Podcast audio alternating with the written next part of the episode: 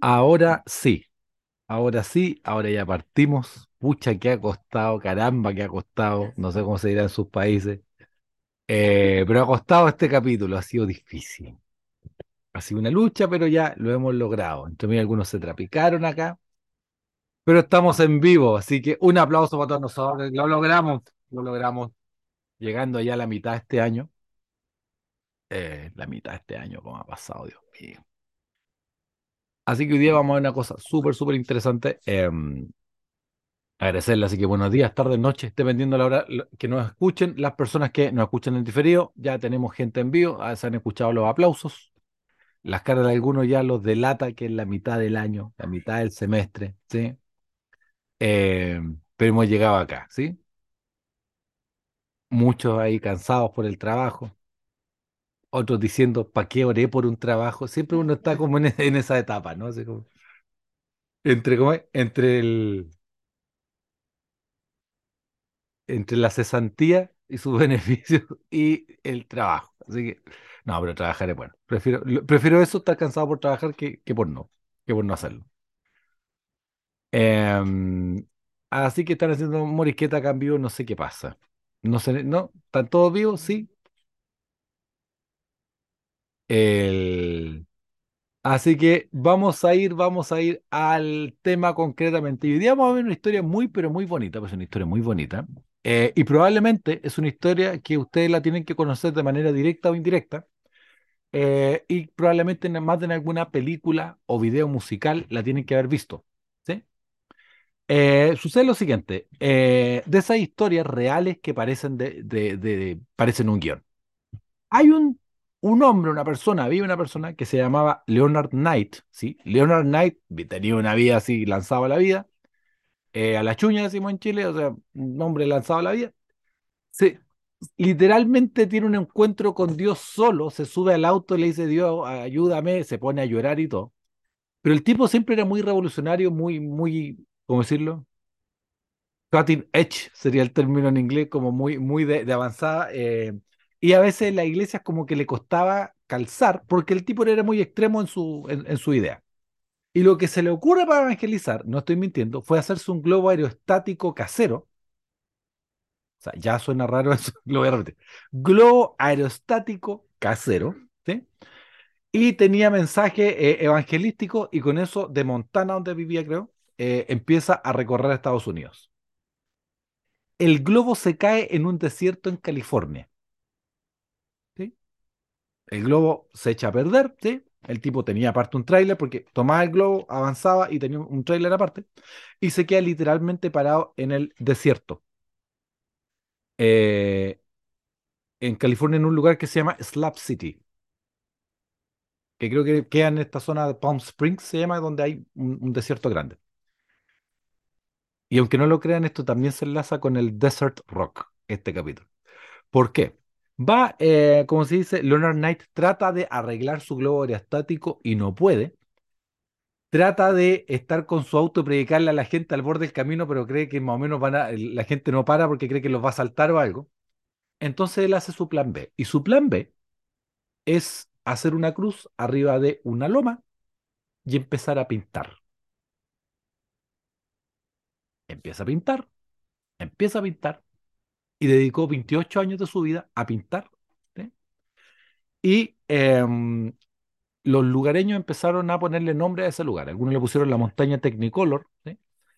Pero al final eh, la gente le puso Salvation Mountain.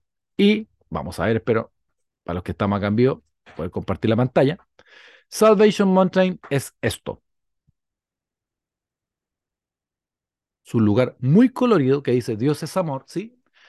Y que al día de hoy gente viaja de todo el mundo a ese lugar a hacer un peregrinaje. Como si fuera poco, hay gente eh, que es voluntario y llevan pintura para mantenerlo, eh, para que los colores no se, em, en el fondo, no se pierdan. Y eh, este hombre, Leonard Knight, dedicó 28 años de su vida a eso. Al final de su día ya tuvo que irse a un asilo y creo que antes de morir fue a darse una última vuelta. Esto sale en la película Into the Wild, ¿sí? que es un muchacho que deja todo, rompe los papeles y empieza a andar por, eh, eh, las, carreteras de Estados Unidos, eh, aparece y aparece Leonard Knight en esa película. ¿sí? Y también de esas cosas de la vida, él siempre dijo, no compliquen el mensaje, él lo veía como algo evangelístico. Lo simpático es que mucha de la gente que va y es voluntaria, no es creyente, muchos lo hacen simplemente por el valor artístico que tiene. Sí, y cultural.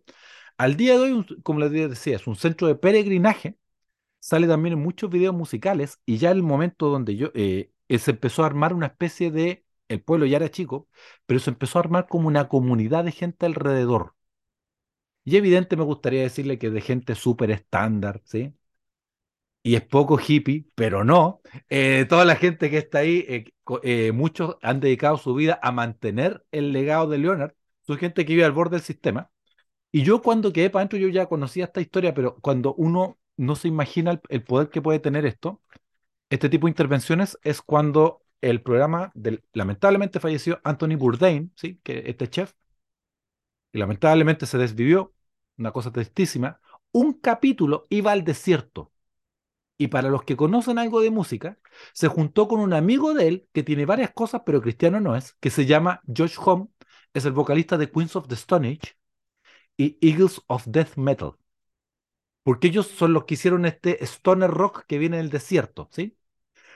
Los tipos, sus discos salen, no sé, por una limaña, unos diablos ahí al lado y todo. Pero el tipo lo llevó, porque él es del desierto, Josh Home, y lo lleva a ver este lugar por el valor artístico que tiene, ¿sí? Eh, y porque es de su casa, y porque gran parte del lugar se hizo conocido por esto. Así que em, Lunar Knight nunca se vio a sí mismo como artista, pero hace unos años atrás el Congreso de Estados Unidos lo declaró como un lugar de valor cultural, por lo tanto está protegido. Ahora, lo simpático es que todo esto partió como el plan B, porque el plan original de Leonard Knight era seguir con su globo aerostático. Es interesante cómo algo que parte pequeño, porque primero era simplemente la, esta, esta lomita, la cruz, y era un corazón, empieza a crecer y creo que son como varias hectáreas. Y Knight siguió trabajando, ocupó eh, materiales ecológicos, por ejemplo, paja del mismo lugar y empezó a hacer como unas grutas, unas cuevas, etcétera, etcétera, etcétera. Así que lo pueden googlear, eh, creo que están para verlo por, por, este Google View y cosas así. Y es hasta el día de hoy eh, una parada turística obligada de la gente que va ahí.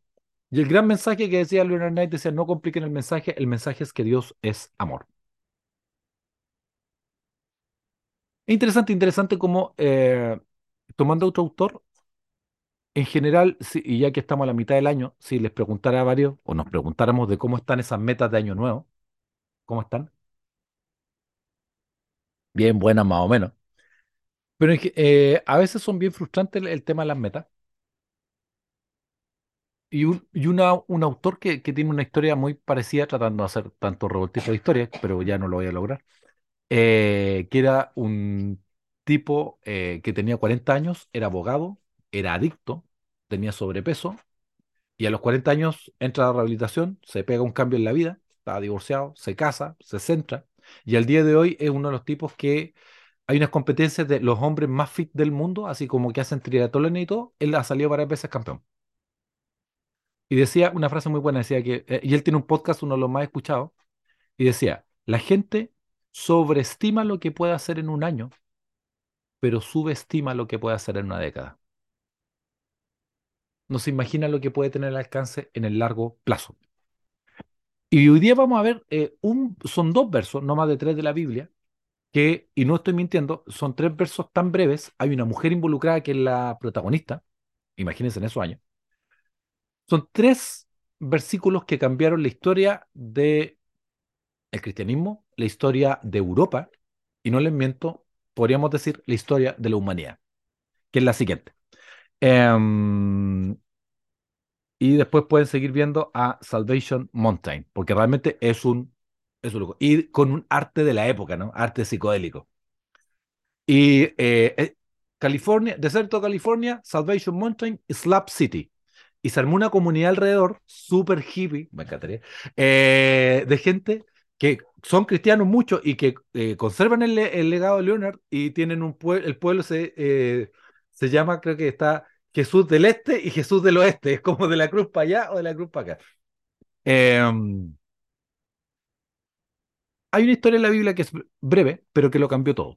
Y dando un poco de contexto, eh, había un lugar eh, que se llamaba Filipos, Filipos queda en Grecia, ¿sí? Pero tenía ciudadanía, ciudadanía romana, una historia larga ahí eh, de por qué pasa eso. Era una ciudad importante, ¿sí? Y pasa lo siguiente, en general, en el judaísmo, para poder tener una sinagoga tenía que haber, no sé si eran más de 10 o 12 judíos. Hombres, si había más de eh, 12 personas, se podía hacer una sinagoga. Filipo era un lugar tan cosmopolita y eh, que no tenía sinagoga. Creo que los únicos judíos que se juntaban se juntaban al borde de un río, pero eran muy, muy pocos. Está el equipo evangelístico, apostólico, misional de Pablo, y van y se topan con una mujer, y esa mujer se llamaba Lidia. Lidia sabía algo del judaísmo, y vamos a ir al verso. Y concretamente esto lo cambia todo, porque es la primera iglesia 100%, dirán algunos, que no tiene, no tiene background judío, y es la primera iglesia que se hace, y es la primera iglesia, eh, se arma en una casa. Y lo arma una mujer concretamente. Eh, entonces, eh, dice Hechos 16, 14, 15, ¿sí? Ahora yo siempre imagino Grecia predicando, una isla griega, una maravilla, tiene que ser. Eh, entonces una mujer llamada Lidia, ¿sí? Lidia es un nombre toponímico, es decir, que probablemente ella eh, era descendiente de Asia Menor. Vendedora de púrpura, después vamos a ver lo importante que era vendedora de púrpura, de la ciudad de Teatira, que adoraba a Dios, estaba oyendo y el Señor abrió el corazón de ella para que estuviese atenta a lo que Pablo decía. Cuando y cuando fue bautizada y su familia, nos rogó diciendo, si habéis jugado que yo sea fiel al Señor, entren en mi casa y, y alojen, quédense, y nos obligaron a quedarnos. ¿Por qué es importante? Porque pasa y ocurre lo siguiente. Lo más probable es que dicen que Lidia era una mujer viuda, tenía buenos ingresos económicos, porque la púrpura, no sé si ustedes saben que hasta el día de hoy, el, los césares eh, ocupaban un manto que era de púrpura. La púrpura se sacaba de un eh, caracol específico que crecía en ese lugar. ¿sí? Incluso el nombre caracol era púrpura ilex, una cosa por el estilo. No se sabe si solamente vendía la tinta o si vendía la tela teñida, pero los césares cuando asumían como emperadores tenían que ocupar la capa de púrpura. Por eso alguna autoridad religiosa lo ocupan hasta el día de hoy. Lo más probable es que era una mujer viuda porque eh, no aparece que tuviera marido y que ella es la que ordenaba su casa. Entonces era una mujer que había tenido un poco contacto con el judaísmo, pongamos en el contexto, en una Walmart de dioses, que era el sistema greco-romano, ¿sí? donde tú podías elegir, combinar. Los romanos no tenían problemas con los dioses ajenos mientras le respetaran al, al, al emperador no tenían problema, podían sumar y restar, ¿sí? Eran casi como las cartas Pokémon. O sea, tú podías sumar y coleccionar y daba exactamente lo mismo. Para, a los romanos no, le iba ni le, ni venía, mientras no tocara con la religión oficial del imperio.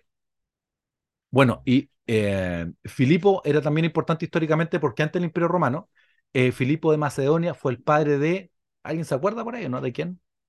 Conquistador griego, tenía menos de 30 años y había conquistado más de, de Alejandro Magno, de Alexander the Great. Sí.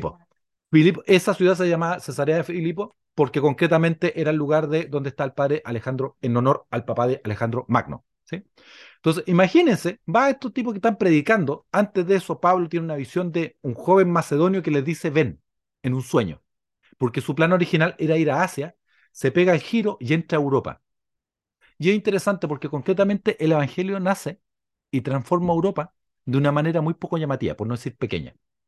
Parte en la casa de alguien, de una mujer viuda, con su familia.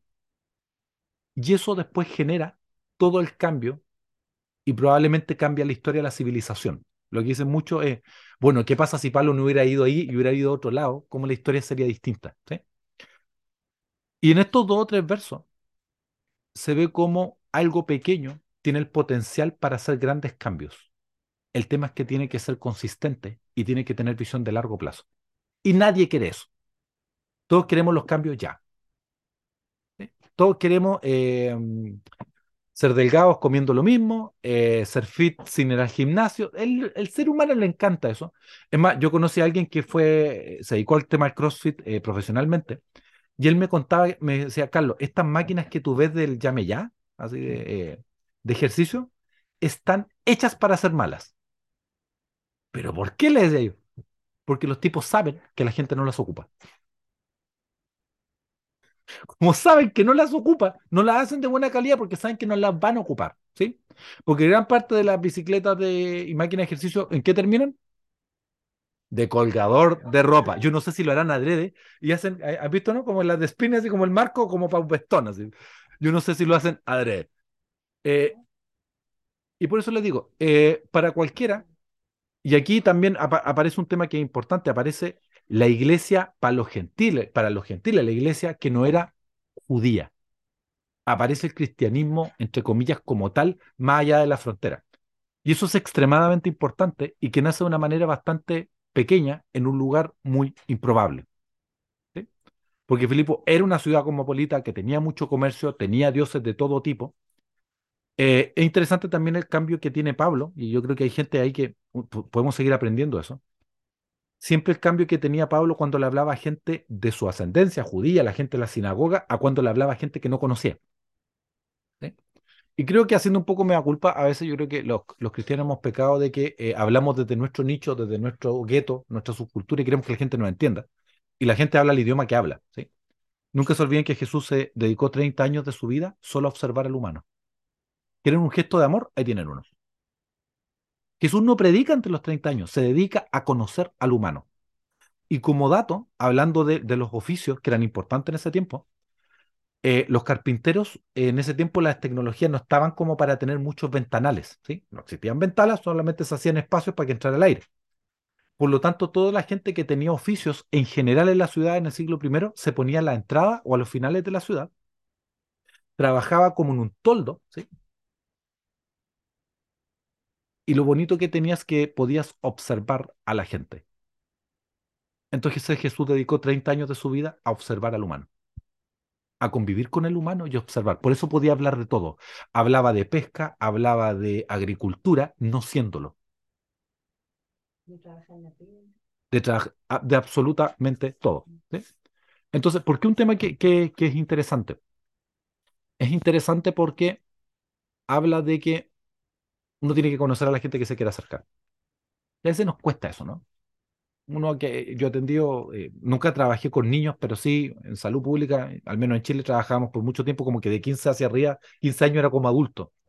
Entonces nunca me olvidar, y me pasó varias veces que de repente yo atendía muchachos jóvenes, 17, 18 años, llegaban con las mochilas con parches de banda, yo saber de música, nunca supe lo importante que me iba a hacer de útil en la vida, eh, o de o de, por ejemplo, de cosas de anime, nunca me olvidé que una vez un padre me dijo, yo no entiendo nada de esos monos chinos, me dijo, así como despectivamente. Le dije, ¿sabe que yo tampoco entendía?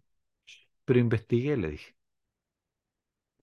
Pues no le quise decir, ¿sabe que yo soy un desconocido que atiendo a su hijo y ve el trabajo para conocerlo y usted es el papá? Porque si uno quiere hablar con los hijos, tiene que meterse en el mundo de los hijos. Eh, y de una, lo misionero es ir al mundo. Y este hombre que hizo este monte a su escala, que había quedado un pana, decimos en Chile, cuando el auto no funciona, había quedado tirado en la pampa en, el, en medio de la nada, fue la manera que él tuvo para acercarse a la gente, para llamarle la atención. Así que busquen el video muy bonito. En, en general, todos los, los, blog, los, bloggers de viaje, siempre cuando pasan por el desierto, eh, hacen una. se detienen ahí. Así que el evangelio que cambia Europa que hace la historia, que después viene la historia del protestantismo, etcétera, etcétera, parte con una mujer viuda que ofrece su casa y su familia. Uno subestima lo que puede hacer, sobreestima lo que puede hacer en un año, pero subestima lo que puede hacer en dos, cinco, diez o una década. Y Dios siempre hablaba de semillas, ¿no? Siempre hablaba de cosas discretas, pero que terminan siendo grandes. Entonces, ¿qué, qué, es lo, ¿qué, es lo, llamativo o lo que podemos darle la vuelta de tuerca acá? Esto, aplicaciones tiene múltiples una de las tantas aplicaciones es que um, no subestimar lo que puede pasar, ¿sí? No estoy hablando de grandeza, estoy, hablando de no subestimar a, la, a largo plazo. ¿sí? Alguien dijo por ahí, estoy totalmente de acuerdo, que Quien planta árboles, que sabe que no se va a sentar a su sombra, ha entendido toda la vida. Y en parte ellos hicieron eso. Em, es más, el- ese equipo misionero, eh, lo más probable, dicen, es que tiene que haberse instalado con un oficio, que en ese tiempo era común hasta el día de hoy en Oriente, en Medio Oriente, que eh, hay barrios donde están los distintos oficios, los que venden telas, y siempre se trabaja, la tienda está en el primer piso y en el segundo piso se vive. Porque Pablo, el apóstol Pablo también hacía eh, carpa. Ahí aparece la figura de otras grandes personas del Nuevo Testamento como Priscila y Aquila, que irá en nuevos capítulos. Hoy día no lo vamos a poder abarcar todo. ¿Qué puedes hacer de aquí dos, cinco o diez años si siembras lo correcto en tu vida espiritual? ¿Cómo podría ser? Chiquitito, pero constante. Pequeñito, pero consistente.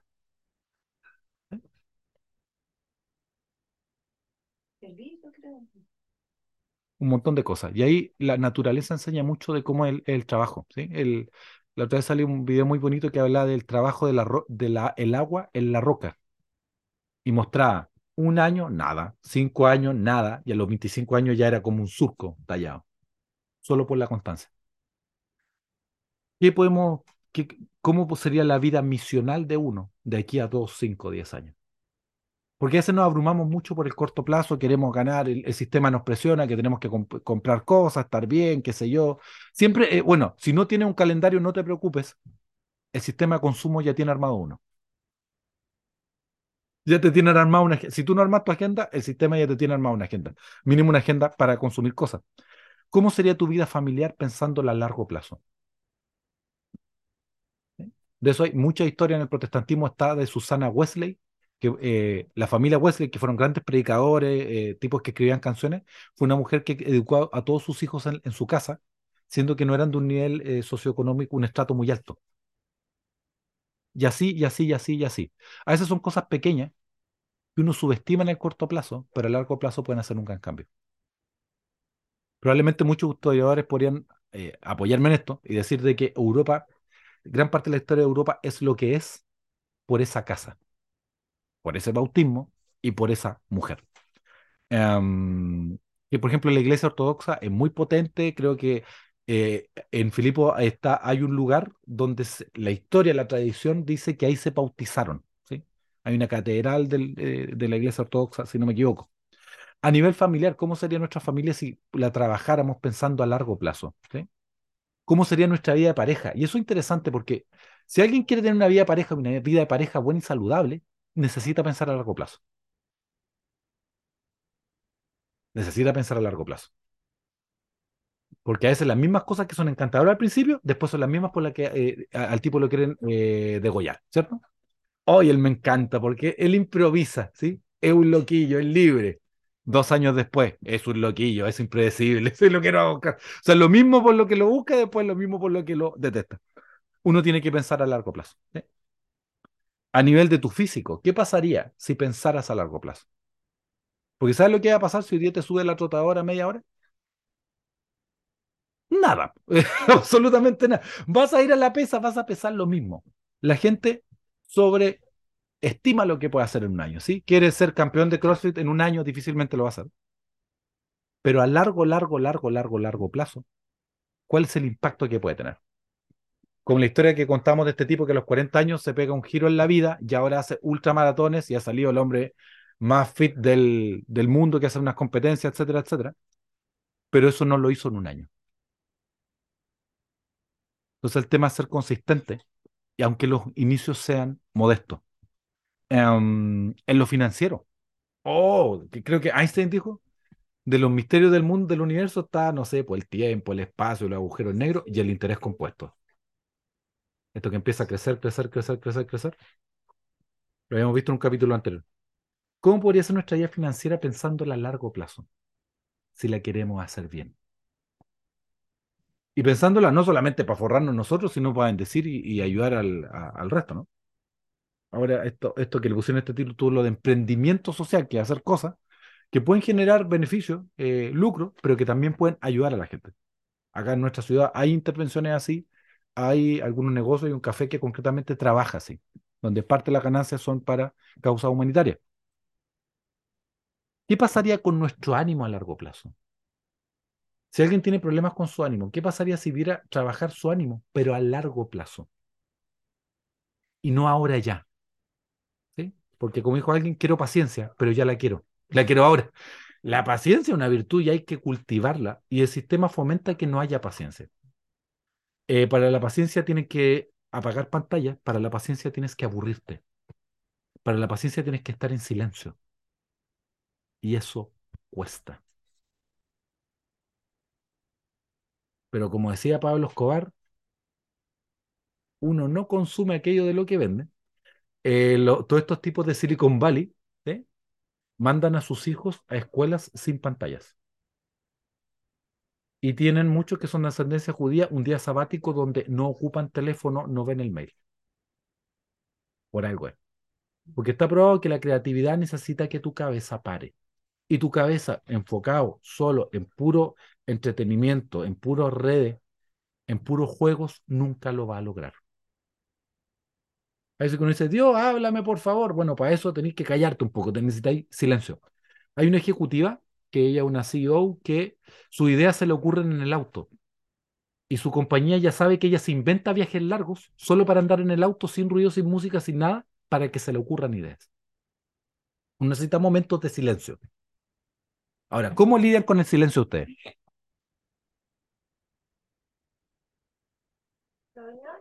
Más o menos, por no decir que algunos lían pésimo, ¿sí? Pero el silencio no los va a matar. Uno necesita pensar a largo plazo. En el ánimo, uno necesita amigarse con su ánimo y pensar a largo plazo. En la alegría, pensar una alegría a largo plazo. Pensar en el largo plazo. Porque muchos, muchos de los problemas del mundo son porque en el corto plazo la idea sonaba bien, pero a largo plazo fue pésima. Imagínense cuando apareció el plástico. ¡Oh, un producto fantástico! ¿sí? Es impermeable, es liviano, es barato para decir. Y, la, y no, no es como esas bolsas de tela, ¿sí? No se, no se descompone. Y después nos dimos cuenta que ese es el problema, que no se descompone. Y ahora tenemos problemas de plástico. La idea sonaba bien, pero hay que pensar a largo plazo. Y puedes tener inicios modestos, pero no por eso son poco significativos. Porque todo el Evangelio, todo el Evangelio se lo jugó una mujer, viuda y su casa. Y eso cambió la historia de Europa y la historia de la humanidad. Así que, querido, quizás estás a un bautismo de cambiar tu historia. Pero hay que comenzar. Alguien dijo, lo resumió todo. Sé que suena frase de red social motivacional, pero tiene mucho verdad. Dice, no hay que ser grande para partir. Hay que partir para ser grande. Y hay gente que no parte nunca. En lo que quieras hacer, hazlo. Si es bueno y le hace bien a los demás, parte. Si no te vas a pasar la vida esperando. Eh, G.K. Chesterton dijo, hay cosas en la vida que vale la pena hacer. Y en todo lo que vale la pena hacer, vale la pena equivocarse la primera vez. Y tiene todo el sentido del mundo, ¿sí? Gran parte de la procrastinación, hay un porcentaje de gente que es por el perfeccionismo, quiere hacerlo todo perfecto.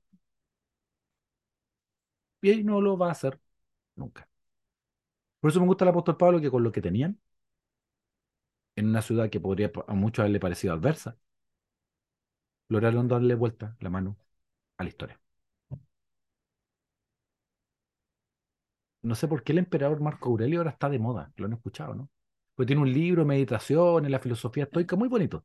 Pero eh, Marco Aurelio eh, persiguió a los cristianos, es una cosa que mató a varios. Eh, la otra vez estuve averiguando, me di la pega ahí de, de, averiguar y, y no, no es como en Gladiador, eso es una, una ficción. Cómodo no lo mata, no, no, no era como en esa gran película de Máximo Décimo Meridio. Pero otro día vamos a predicar de Gladiador. Qué peliculón, qué película. Así que, querido, siempre un gusto, un placer. Que Dios los bendiga mucho. Yo no sé en qué Dios te está empujando a partir en algo y hacer cambios. Los cambios pueden ser a distintas. Las cosas más importantes, evidentemente, la vida espiritual, la vida de fe, anda y háblale a alguien. Y si no sabes mucho que hablar, cuéntale tu experiencia. No hay nada más poderoso que el testimonio. Tu historia. No tienes que ser experto en teología para hacerlo. Eh, a nivel misional, estoy hablando de gente que sería para el público que es creyente que tiene años. Eh, Dios nos mandó a ser discípulos, no a sentarnos en barca. Y el mandamiento es ir, no que vengan. En lo familiar, ¿qué cambio necesitas hacer pequeño para que las cosas mejoren? Quizá a la hora de la comida no estar con los teléfonos y vernos a la cara, conversar, hablar de temas. No decirle siempre, hijo, ¿cómo estuvo el colegio? Bien, ok. Y preguntarle cosas más allá, cómo ven la vida, qué opinan, ¿sí? que ocupen su pensamiento crítico. Son cosas importantes. En la vida de pareja, pensar a largo plazo. Esto vale millones, pero hay gente que ustedes me caen bien, así que va un, eh, un secreto gratis. Eh, creo que uno de los males de esta época es que la gente quiere más compromiso del que realmente pide. Y yo siempre le digo a mis pacientes, ¿tú me pagarías más si yo te cobrara un quinto del precio? Y todos, por muy bien que yo les caiga, me dicen que no me pagarían más. Si tú no me pagarías más, entonces ¿por qué pides menos de lo que realmente quieres? Pida lo que realmente quiere, el nivel de compromiso que quiere. Y si no quiere, ningún problema. Te va a ahorrar un montón de... No es su tipo de cliente, dirían en marketing. No es su nicho de mercado y te va a evitar un montón de problemas. Esa salió ahí de, de, de bonus track. En, en, el área, en el área física hay que partir, aunque sea pequeño. Caminar en la cuadra, no necesitas comprarte mucho equipo deportivo, pero ¿qué vas a hacer por estar mejor? Si ya los médicos te han hablado, ¿qué vas a hacer? Pero hay que partir por algo. Eh, en lo financiero, ahorrar poquito, un fondo de emergencia puede ser el inicio de algo grande. Un negocio, en el ánimo, la alegría, lo que quieras hacer. No sobreestimes lo que va a pasar en un año, pero no sobreestimes lo que puede pasar en una década. Así que, querido, siempre un gusto, un placer. Estamos cerrando otro capítulo de, de Guía para la Vida. Busquen la historia, como digo yo, no me crean, pónganme a prueba, eh, de Leonard Knight, ¿sí? Con, caballero en inglés, con K al inicio. Busquen Salvation Mountain, busquen todo ese, ese lugar, ese lugar de puro hipismo. Eh, patrimonio ahora, creo, de la humanidad a nivel artístico, de cómo alguien que partió de a poco hizo lo que podía hizo lo que mejor que podía, era un plan B con lo que tenía y terminó cambiando la historia de su comunidad y terminó pasando a la historia probablemente de la humanidad. Eso, como siempre, muchas gracias y que Dios los bendiga. Hasta la próxima.